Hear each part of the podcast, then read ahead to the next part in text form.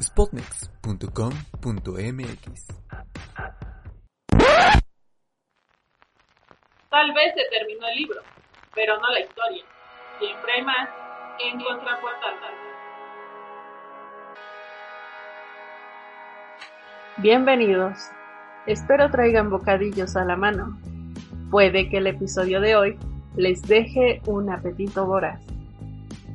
Yo soy Aide Barrera, con un episodio más en el especial de terror de En Contraportada.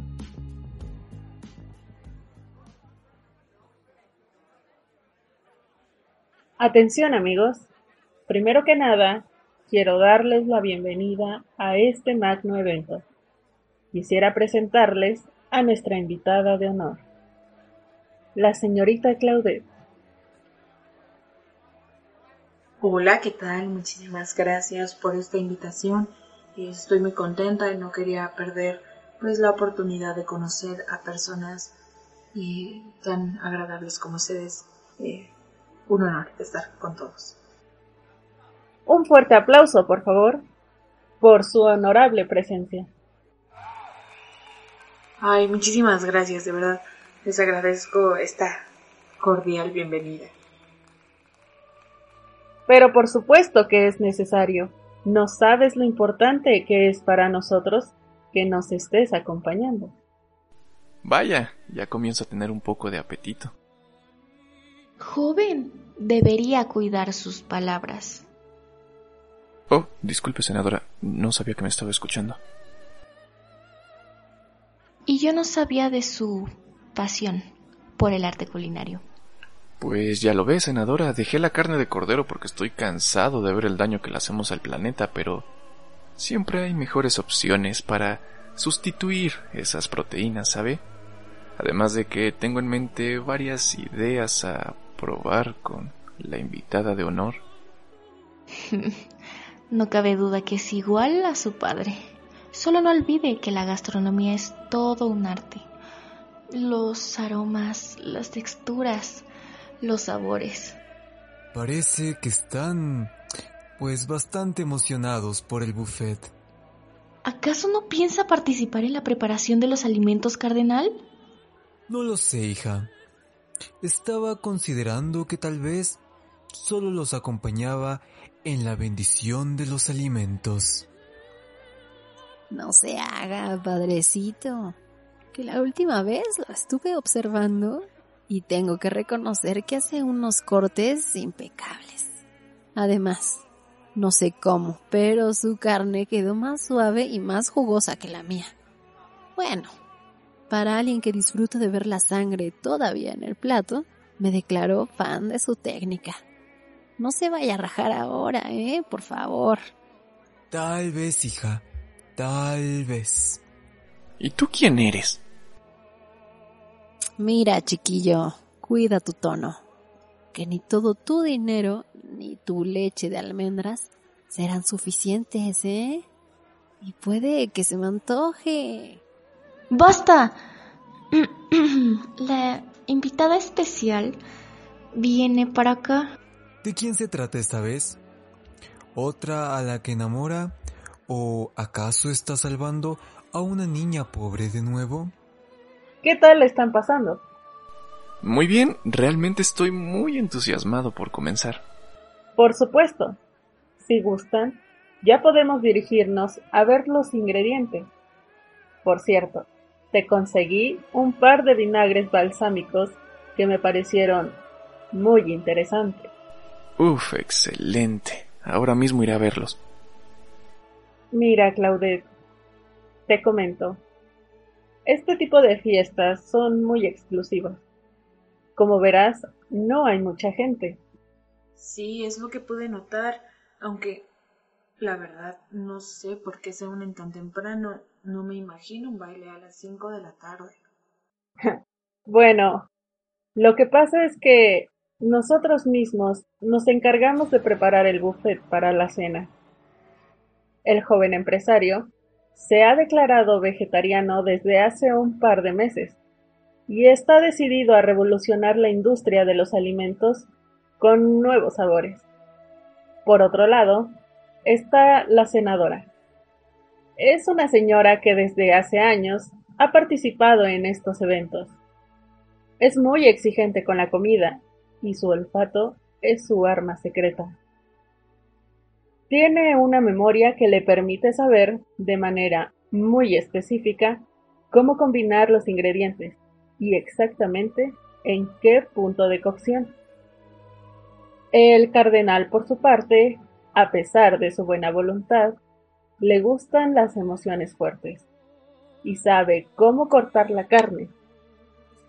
Su fama se reconoce por la limpieza de separar las piezas sin tocar los huesos. La señorita del sombrero, bueno, es una mujer de cuidado. Se dedica al negocio de las drogas y el armamento ilegal, pero es muy especial con lo que come. Ella y el cardenal, a pesar de ser tan diferentes, se identifican mucho con su habilidad para destazar. Ellos hacen la mayor parte del trabajo rudo Señora, ya revisamos especies y vegetales. Nos encargaremos de la catación de vinos mientras el cardenal y la señorita se preparan. Mmm, vaya, qué aroma tan más dulce. ¿Es tu pelo? No, es mi piel. Desde muy pequeña he tenido un aroma muy peculiar, como dulce, y la verdad es que ni siquiera ningún tipo de ilusión toca mi piel. Dios, tu aroma iluminó mi mente con la receta perfecta para la cena de esta noche. Perfecto. Me avisan cuando el cardenal esté listo. Por supuesto. ¿Y usted? ¿Yo qué? Sí, sí, es decir, aparte de ser la anfitriona, que la verdad todo va muy bien, ¿eh? Pero aparte de serlo, ¿qué papel juega en todo este proceso de la preparación? Listo. Cuando indique, señora. Bueno, digamos que me dedico a conseguir los ingredientes especiales. ¿Ingredientes especiales? ¿Acaso se refiere usted a especias extranjeras o algo por el estilo? Como tú, mi reina. Toda suya. Encárguense. ¿Qué? ¿Usted me engañó?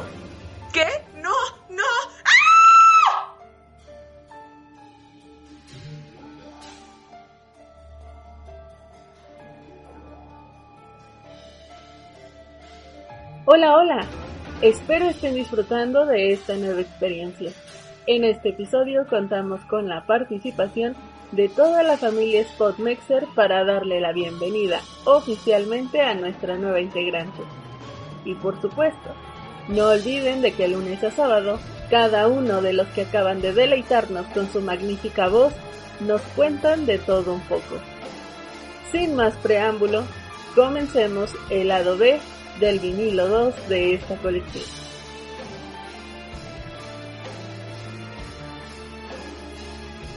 Como veníamos comentando la semana pasada, estuvimos hablando un poco de Hannibal Lecter como personaje. Y es que si de algo que no termina de impresionarme Thomas Harris, es justamente toda la complejidad que crea con este hombre. Tiene un presente, un pasado y una justificación muy detallada. Esa pasión para explicar entre veredas analógicas sus ideas, con las que nos lleva de la mano, nos estruja las ideas y nos suelta de repente en la ruptura de los principios sociales. Bueno, intentaré irme lo más rápido posible con esto.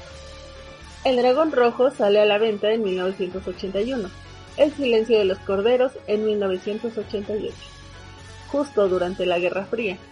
Este dato es importante tenerlo en mente, pues la ideología y los piques entre países estaban a tope. Choques ideológicos que retumban en el contexto mientras surge la novela, con los ecos que un año más tarde derrumbarían al muro de Berlín. Tratando de reestructurar conceptos y valores tan básicos como bondad o maldad, intentando entender la naturaleza humana y con ello nuevas formas de cuestionarse a sí mismo. Comienzan una serie de interrogantes sobre qué hace a los malvados, si la humanidad merece realmente una redención o una sentencia. Es un debate interno que nos hace saltar de un sitio a otro, entre qué estamos haciendo mal, qué hicimos mal y qué podemos cambiar. En este mismo instante, el SIDA, como una nueva enfermedad que se ha cobrado muchas vidas, tal vez lo merecemos, tal vez no, pero no hay un sistema que verdaderamente valga la pena. Son muchísimas ideas que no atan absolutamente nada. Estamos en época de cambio. Las mujeres recién acaban de salir a tomar espacios públicos y a muchos hombres no les agrada del todo la idea. Es también uno de los puntos que se tocan durante la trama, pues vemos a Clarice lidiar con el acoso en varios escenarios. Pero volviendo a las dos primeras novelas, se puede resentir ese debate en el Doctor. Esa lucha de poder es constante, pero no se nos aclaran muchas cosas, sino hasta la llegada de Hannibal. Más tarde todavía, con el origen del mal. Por ahora, me quedaré con las partes más interesantes del personaje, mucho antes de las justificaciones de sus traumas.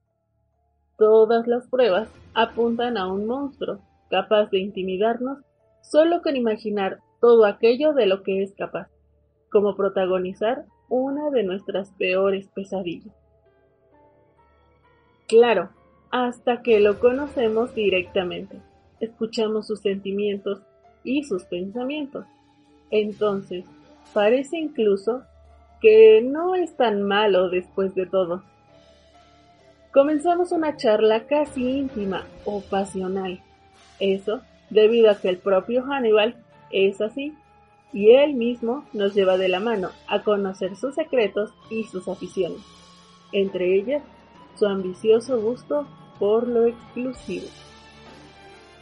Como con la experiencia de un antiguo poeta que nos lleva a explorar los círculos del infierno introspectivamente llegamos a puntos que desconocíamos dentro de nosotros mismos.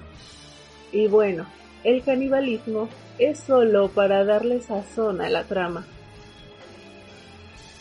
Vamos pues, que eso no es del todo un problema, pues lo retorcido no radica en los propios actos, sino en cómo se justifiquen.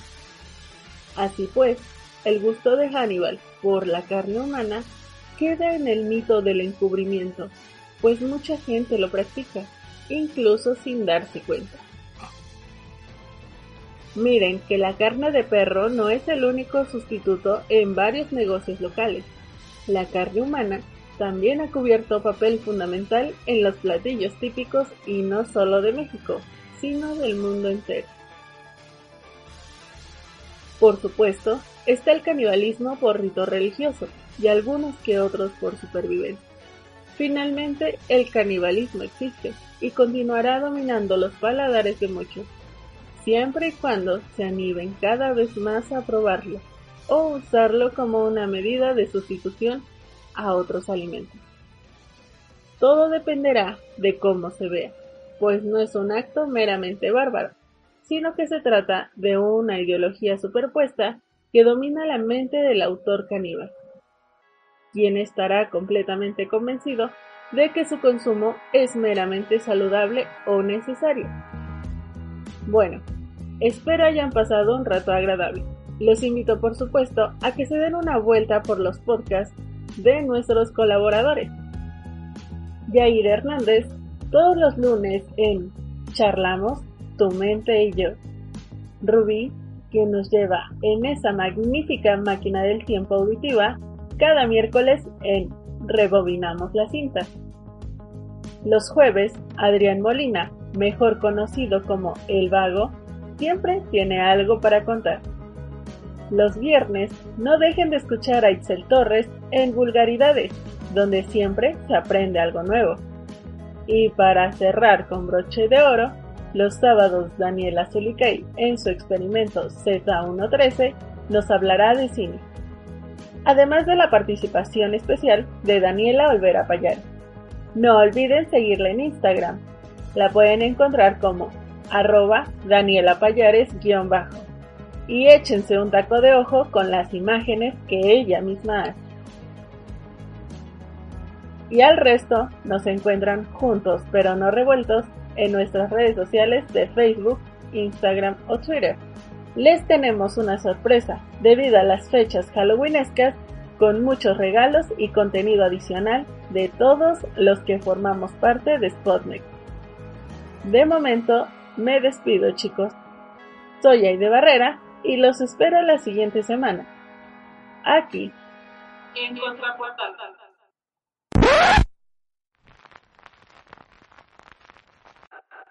Spotnex.com.mx